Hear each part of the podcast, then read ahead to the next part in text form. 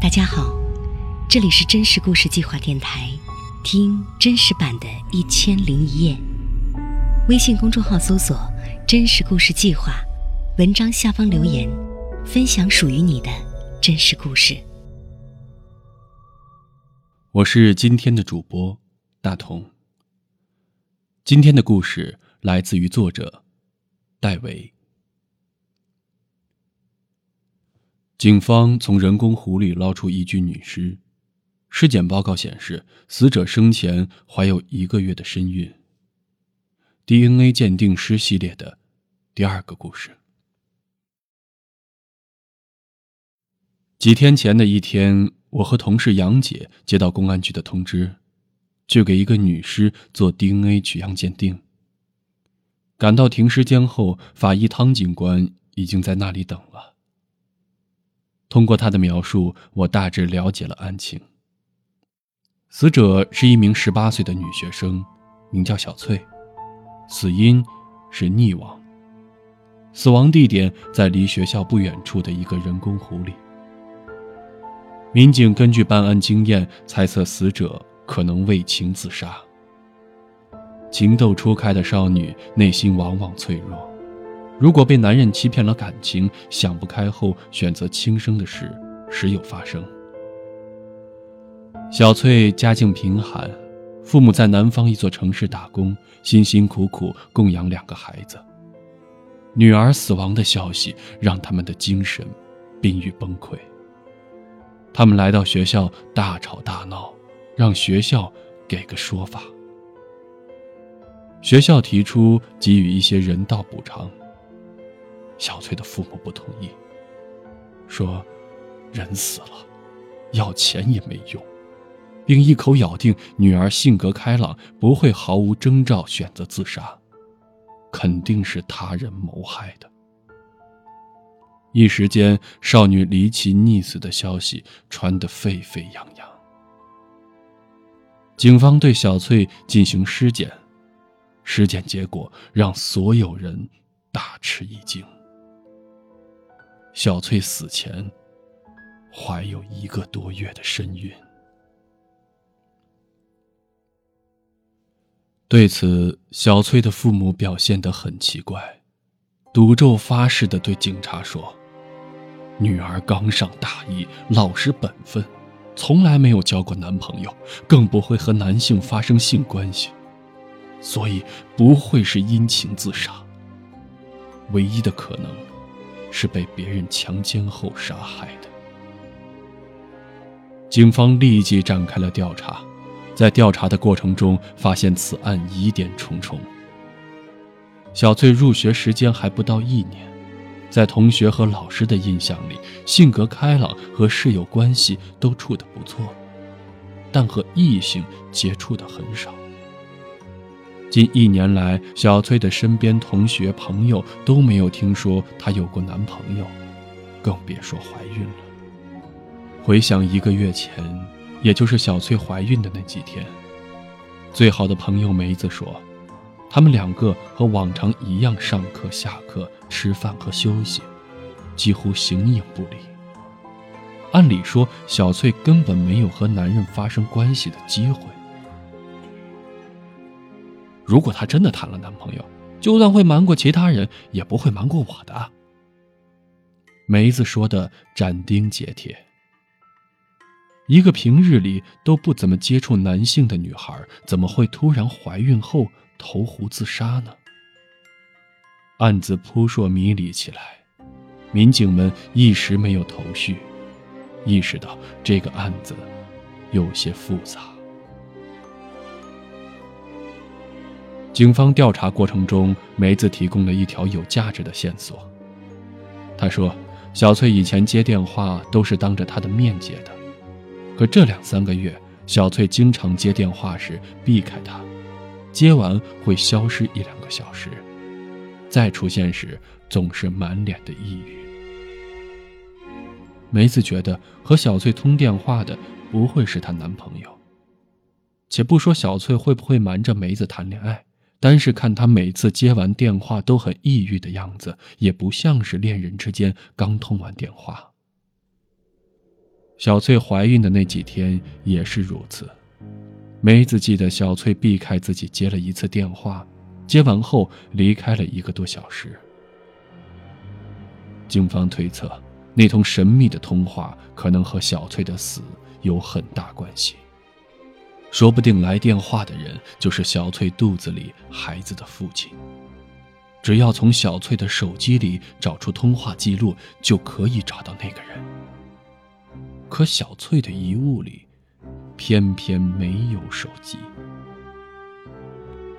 这进一步证实了小翠父母的猜测：一个年仅十八岁、有一个多月身孕的少女溺死湖中，不仅没有留下遗书，连携带的手机也不见了。除了他杀，还会出于什么原因呢？警方展开周密的调查，初步锁定了一名嫌疑人：小翠学校里的一个商店老板贾某。小翠的父母除了供她上学，还要赡养老人，每月几千元的收入入不敷出，没法给女儿足够的生活费。小翠也懂事儿，自己去勤工俭学赚钱。几个月前存够了钱，她还给自己买了台笔记本电脑。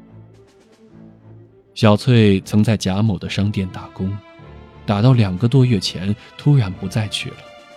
警方怀疑贾某和这起案子有某种关联，委托我和杨姐做 DNA 取样鉴定。贾某五十多岁，矮胖矮胖的，长着一张人畜无害的笑脸，坐在那里像一尊弥勒佛。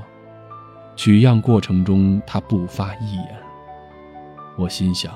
这人的心理素质可真不赖。数小时后，加急鉴定的结果出炉，排除了贾某的作案嫌疑。负责此案的谢警官得知结果后，没有表现出多少意外，让我们继续等消息，说是可能很快还得让我们来一趟。第二天，我们接到谢警官的通知，说又一个嫌疑人在等我们做鉴定。得知这名嫌疑人的身份后，我和杨姐大跌眼镜。居然是小翠的亲叔叔李某。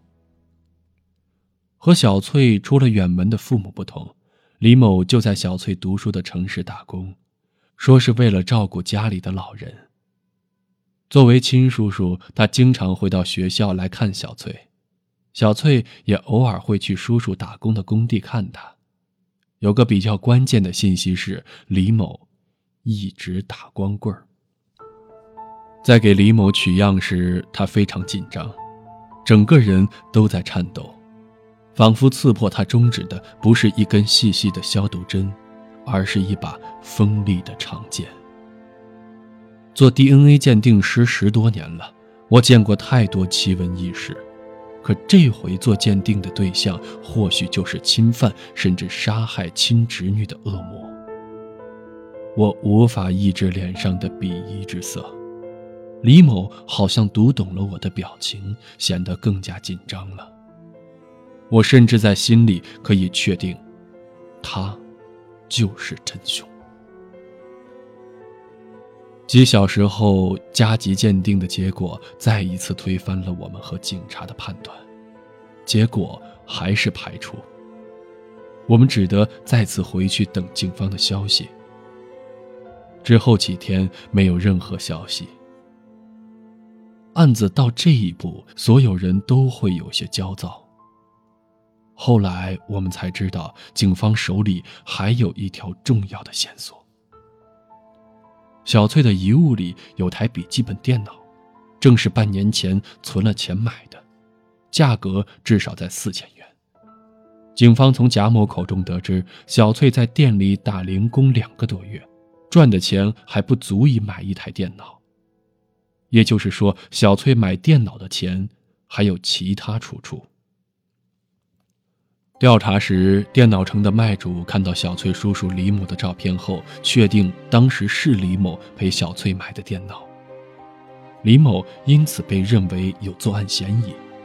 警方甚至做过进一步推测，李某可能侵犯了小翠，为了掩盖真相，给小翠买了台电脑。李某不承认有这回事儿，辩解说自己确实陪侄女买过电脑，但侄女说买电脑的钱是她打工赚的，自己也没有多问。后来的鉴定结果也证明，他说的很可能就是事实。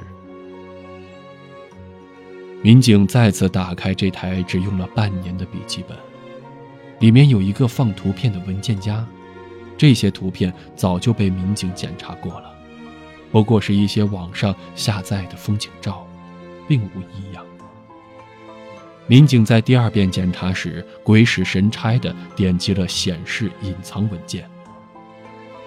这时，文件夹里出现了几张被隐藏的照片，而这些照片的内容都是翻拍的借条。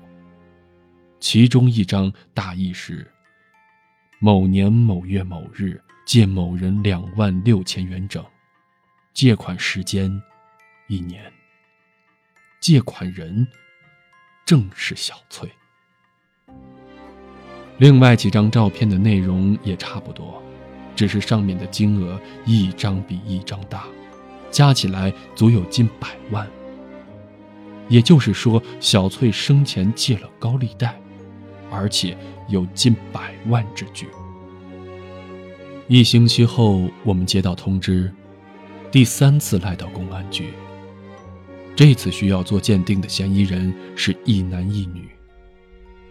谢警官告诉我们，根据那几张借条照片，警方已经基本查明了案件真相。这次做鉴定算是最终的认定。原来，小翠因为买不起电脑而一筹莫展的时候，认识了一个热心女网友。女网友建议小翠试试小额贷款，说自己曾经贷过一次，买了台苹果手机，只要按时还完就行了，利息也不高。按照小翠打工的收入，每月还几百，一年也就还清了。小翠觉得这是个好办法，自己既能提前用到电脑，经济上也能承受。知道小翠有意后，女网友介绍小翠加了另一个女人的。微信，这个女人无比热情，向小翠详细介绍了贷款的种类，说小翠如果贷五千的话，每个月只需还五百，还满一年就行，完全在承受范围之内。小翠很高兴，希望尽快放贷。这个时候，对方提出了一个问题：你怎么保证会每月按时还款呢？或许对一台电脑的渴望战胜了理智，或许同为女人少了些戒心。总之，小翠听从对方的担保要求，拍了几张举着身份证的裸照发了过去，也就是很多人知道的裸贷。对方收到后说可以马上放款，但需要小翠去现场交易并写一张欠条。涉世未深的小翠照此做了。写下一张借条，内容是借款两万六千元，时间一年。为什么不借五千，而是借两万六呢？女人的解释说，这是小额借款的习惯，五千元加一千元的利息，一共六千，另外两元是违约金。如果小翠一年内没有还清，就要支付违约金；如果还清了，就自动作废。小翠信以为真，写下借条。一个月后，那个女人打来电话说，债主做生意的资金有点周转不过来，需要她提前还款，而且必须按借条上的金额还，也就是两万六千元。如果还不了，她的裸照将被公之于众。惊慌失措的小翠根本拿不出这笔钱，最后那个女人提出一个解决方案。帮小翠再找一个借款人，用借来的钱还之前欠的钱。这种拆东墙补西墙的做法，结果只能是掉进一个无底洞。但如果小翠不同意这个方案，裸照就会满天飞。他答应了。于是，小翠的借条越来越多，债台越砌越高。拿到手的只有五千，而欠款居然到了上百万元。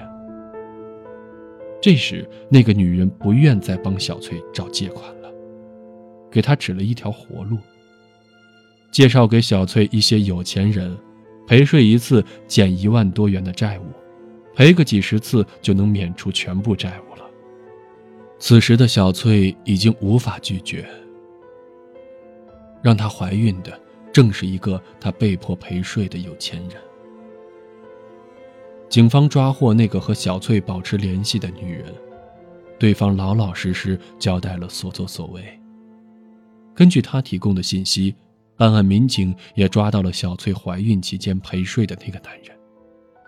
这一男一女正是我们第三次来做取样鉴定的对象。我和杨姐怀着异常沉重的心情做了取样鉴定，最终的鉴定结果。显示匹配，所有的谜底被揭开了。为了和放款的女人联系，小翠避开梅子接了那些电话，而接完电话消失的一个多小时，小翠正在陪伴那些有钱人。因为放款女人和导致小翠怀孕的男人都有不在场证明，警方的调查结果排除了他杀的可能。应该在发现怀了孩子后，背着巨额债务的小翠决定投湖自尽。她丢弃手机的目的，也是怕手机里的信息会让自己死后背负不好的名声吧。只是不知道，这个遗书都没留下的女孩，自杀前到底在想些什么。